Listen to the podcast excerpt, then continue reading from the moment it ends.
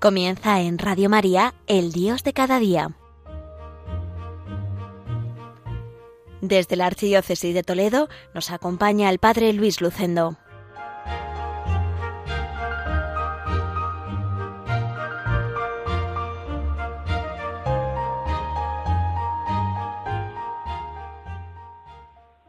Muy queridos oyentes de Radio María, Reciban todos un cordial saludo desde esta parroquia toledana de Villacañas, enclavada en la comarca de La Mancha. Estamos en el programa El Dios de cada día, del cuarto viernes de cada mes, en este día 28 de octubre de 2022. Como a mí me gusta decir, día único y repetible de la historia de la humanidad y de la propia historia personal, día que Dios nos regala para hacer el bien, para crecer en amor a Él y a los demás, en santidad. Por eso tenemos que vivir bien este día y aprovecharlo. Hoy celebramos la fiesta de dos apóstoles, quizá no dos de primera división, como Pedro, como Santiago, como Juan, pero dos amigos de Jesús que le acompañaron y fueron testigos de su predicación, de sus milagros, de su pasión, muerte y resurrección. Son San Simón y San Judas. Nos encomendamos a ellos. Y decir que se acerca el Día de los Santos y la conmemoración de los difuntos. Visitaremos los cementerios y en muchos de ellos celebraremos la Eucaristía. Hace unos días, en el cementerio municipal de Villacañas, se bendijo un nuevo tramo, una zona nueva, porque cada zona está dedicada a un santo recordamos que el cementerio fue cementerio parroquial hace muchos años y se cedió al ayuntamiento, pero conserva todavía, gracias a Dios, pues que cada una de las zonas está dedicada a un santo. Y me preguntaron desde el ayuntamiento, vamos a inaugurar un nuevo tramo, una nueva zona del cementerio, ¿a quién se lo dedicamos? Y yo dije, pues a una santa actual, a Santa Teresa de Calcuta.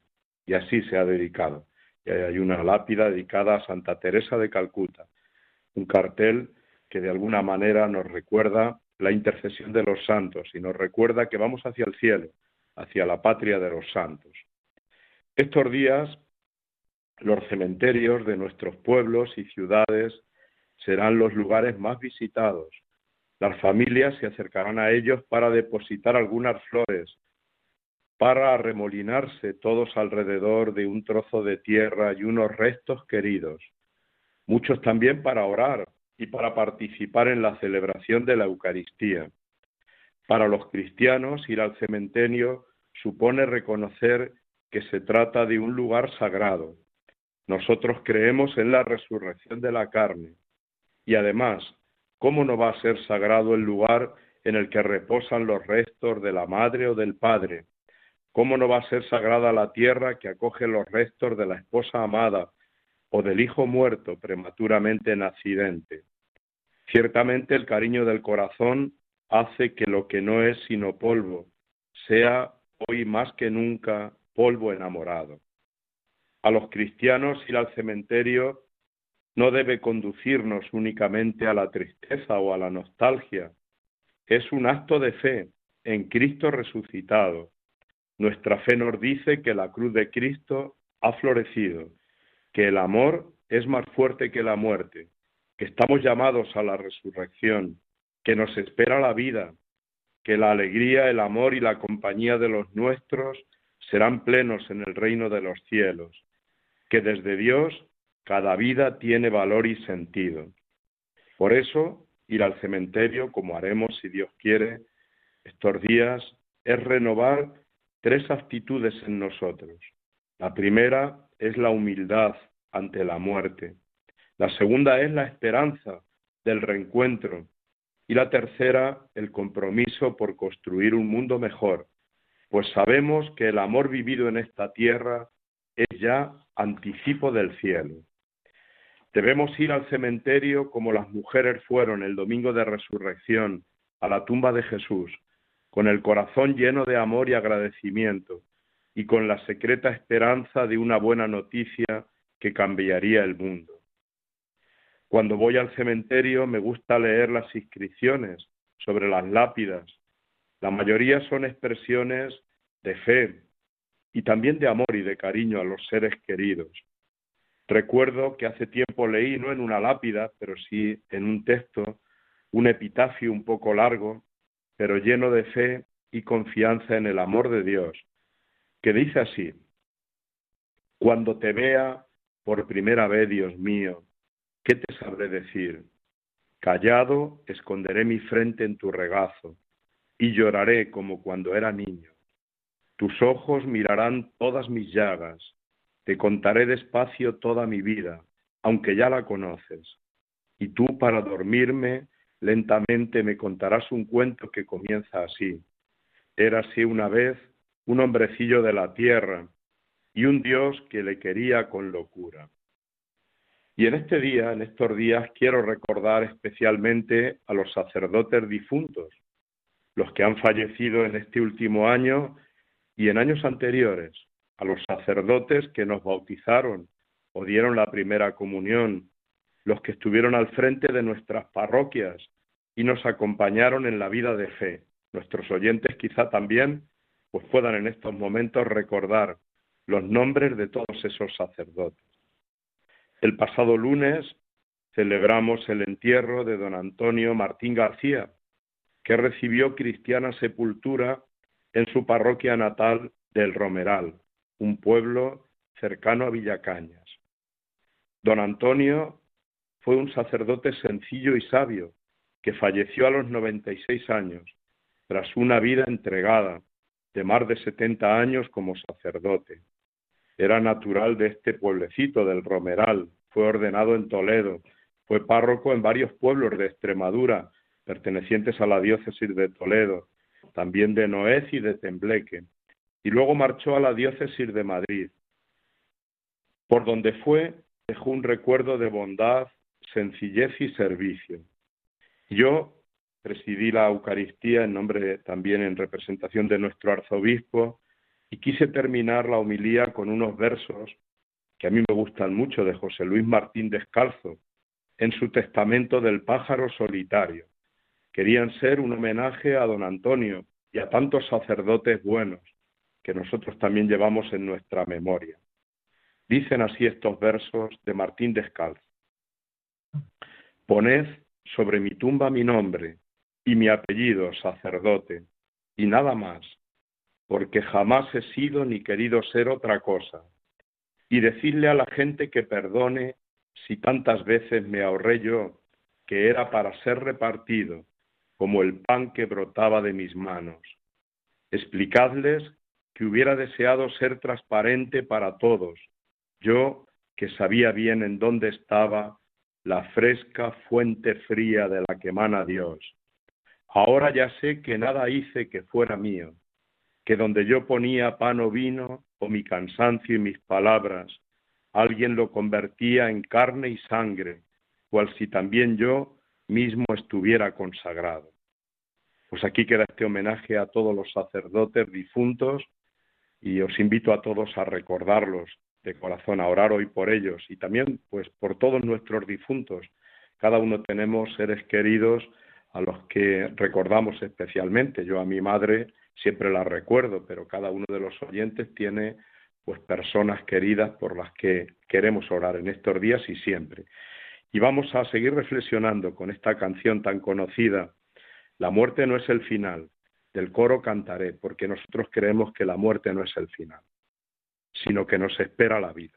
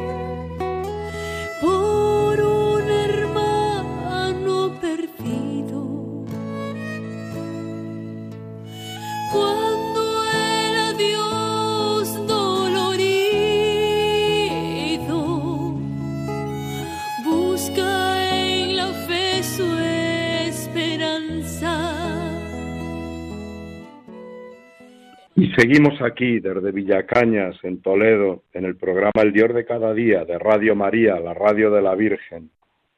En nuestras parroquias han comenzado las catequesis. Hoy aquí en Villacañas comenzamos ya el último curso, que son los de primero de la ESO, perdón, los de primero de primaria. Tenemos pues la suerte de tener una catequesis continuada desde primero de primaria hasta cuarto de la ESO, que en el cual ya reciben en ese curso la confirmación nuestros adolescentes. Es un proceso prolongado, pero también hermoso, de acompañamiento y de transmisión de la fe. También en los colegios han comenzado las clases ya hace semanas y estos días he hablado con varios profesores de religión. Hoy las dificultades para la clase de religión aumentan y yo quiero aquí desde este programa de Radio María animar a todos los profesores de religión y valorar y felicitar a tantos padres y madres que siguen pidiendo la asignatura de religión para sus hijos. ¿Y qué podemos decir de esta asignatura? Pues primero que es un derecho amparado por la Constitución. El artículo 23 de la Constitución lo deja bien claro. Los poderes públicos garantizarán el derecho que asiste a los padres para que sus hijos reciban la formación religiosa y moral que esté de acuerdo con sus propias convicciones. Segundo, que está reconocida en los acuerdos Iglesia-Estado de 1979. Entre los acuerdos que firmaron la Santa Sede y el Estado español se encontraba el referido a la enseñanza y asuntos culturales, con carácter de ley orgánica por ser un tratado internacional, el Gobierno de España se comprometía a incluir la enseñanza de la religión católica en todos los centros educativos, y en condiciones equiparables a las demás disciplinas fundamentales. Tercero, podemos decir que los mejores sistemas educativos tienen clase de religión. Finlandia, Alemania, Suecia, Reino Unido son solo una pequeña muestra de que los sistemas educativos con mayor reconocimiento de nuestro entorno ofrecen la asignatura de religión. Más aún, en cuatro casos mencionados, la materia es obligatoria. En la misma situación que España se encuentran países como Bélgica, Grecia, Holanda, Irlanda, Italia o Portugal. De hecho, la laica Francia es el único país de nuestro entorno que no tiene una asignatura específica, aunque sí ofrece contenidos de índole religiosa en las materias más relevantes. En este país Solo es posible estudiar religión en centros privados y en cualquier centro de Alsacia y Lorena, por una cuestión histórica. También podemos decir que existen muchos profesores de religión bien preparados. Eliminar la asignatura de religión católica también afectaría a las asignaturas de otras confesiones, como la judía, evangélica o musulmana, y tendría un impacto muy negativo sobre las familias de los profesores, unos 25.000 en España. Por tanto, vamos a valorar mucho también a esos profesores de religión. Yo soy testigo también de que buscan formarse cada día y de que dan lo mejor de sí mismos. Y por último, también podemos decir que la asignatura de religión completa una educación integral. Los detractores de la clase de religión católica deberían saber que el estudio de derecho religioso otorga al alumno una serie de conocimientos que luego le pueden ser muy útiles en numerosos ámbitos de la vida, fundamentalmente en el cultural. Por ejemplo, sin una mínima base religiosa no se podrían entender muchas obras de arte. Además, educa en la dimensión trascendente, contribuye a dar respuestas a las preguntas más profundas de la vida, favorece el crecimiento personal, promueve la humanización del mundo y ayuda a valorar la cultura propia, en el caso de España de tradición católica. Pedir para los hijos la clase de religión es una buena opción. Y a este respecto quiero presentar a los oyentes de Radio María la carta escrita por Jean Jaurès, nacido en 1859 en Francia fue diputado por el Partido Obrero francés en 1889, manteniéndose como parlamentario hasta 1898. Murió en 1914. En 1904 fundó el periódico L'Humanité. En 1905 consigue unir bajo su liderazgo a los socialistas franceses, formando la sección francesa de la Internacional Obrera. Fue precisamente el diario L'Humanité el que publicó esta carta dirigida a su hijo, una carta muy interesante que invito a que escuchen.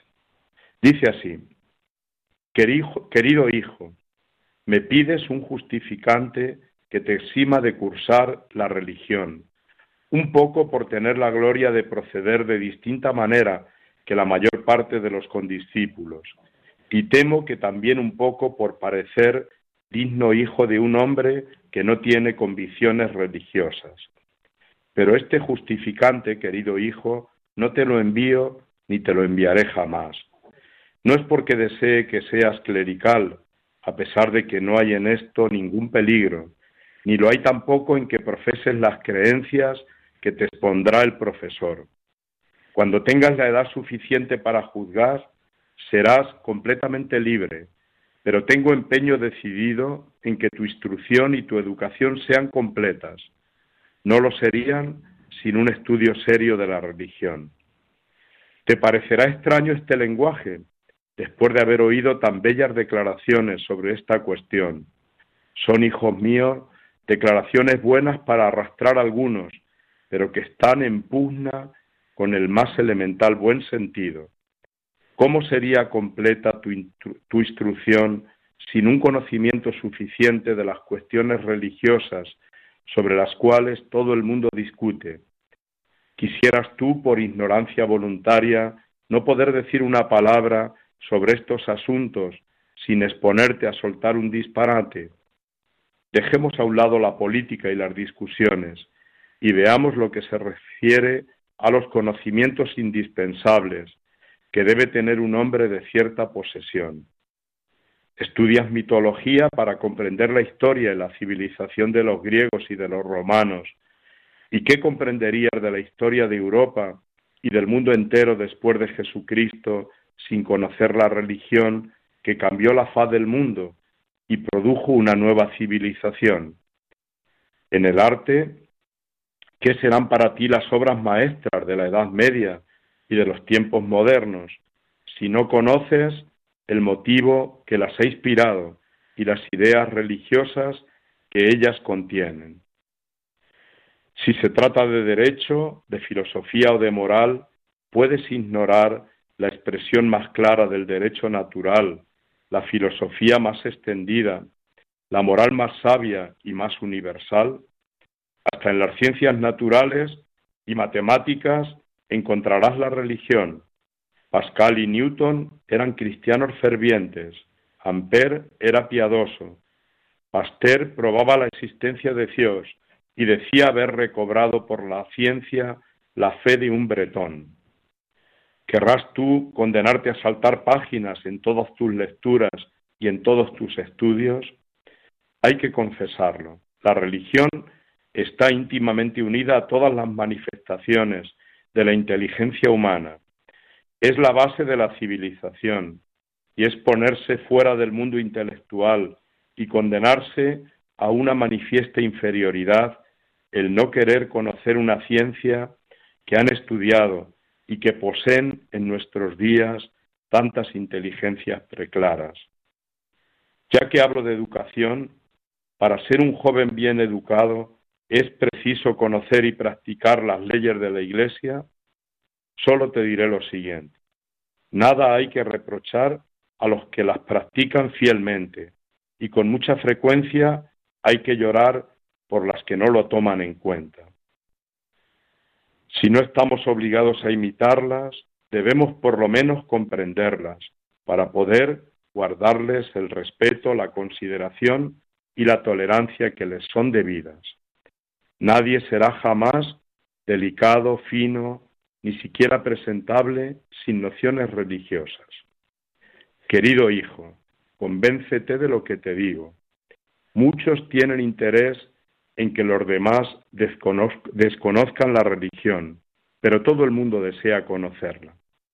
En cuanto a la libertad de conciencia y otras cosas análogas, eso es vana palabrería que rechazan de consumo los hechos y el sentido común. Muchos, incluso anticatólicos, conocen por lo menos medianamente la religión.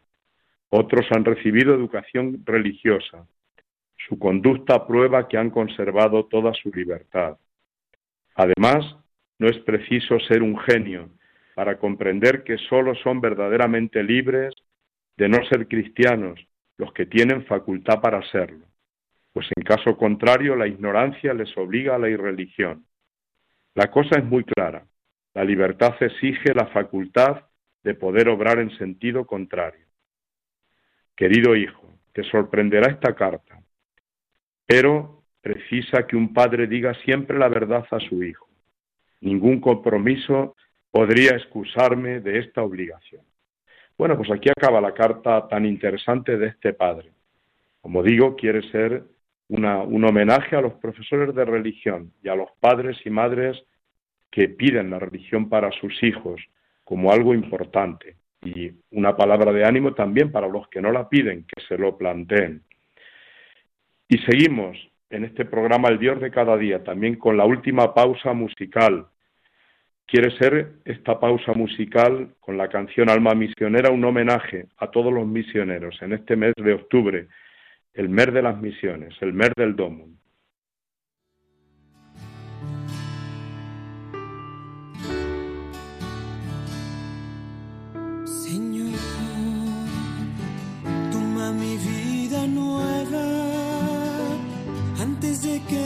Domo. desgaste años en mí. Estoy dispuesto a lo que quieras, no importa lo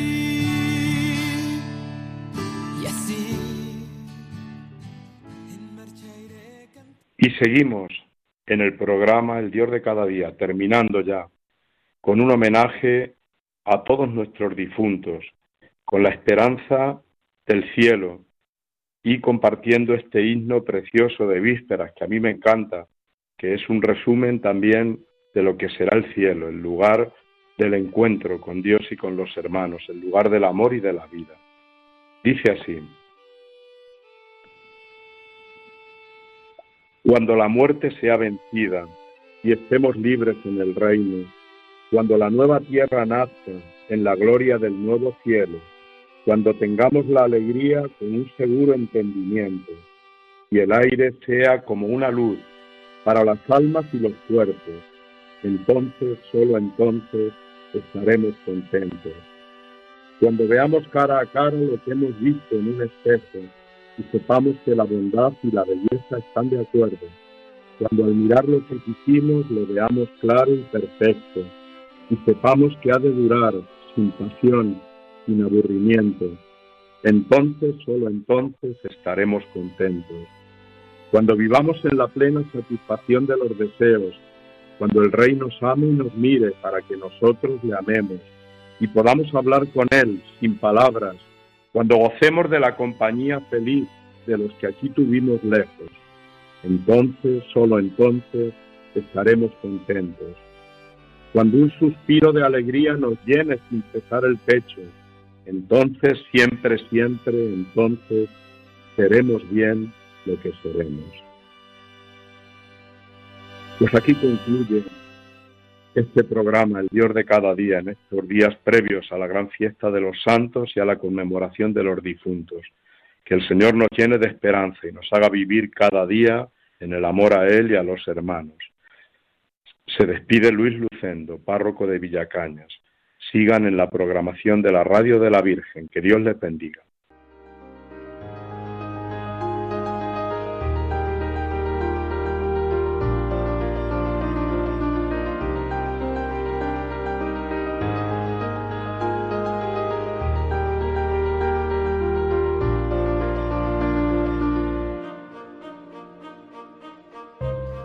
Finaliza en Radio María, El Dios de cada día, dirigido desde la Archidiócesis de Toledo por el Padre Luis Lucendo.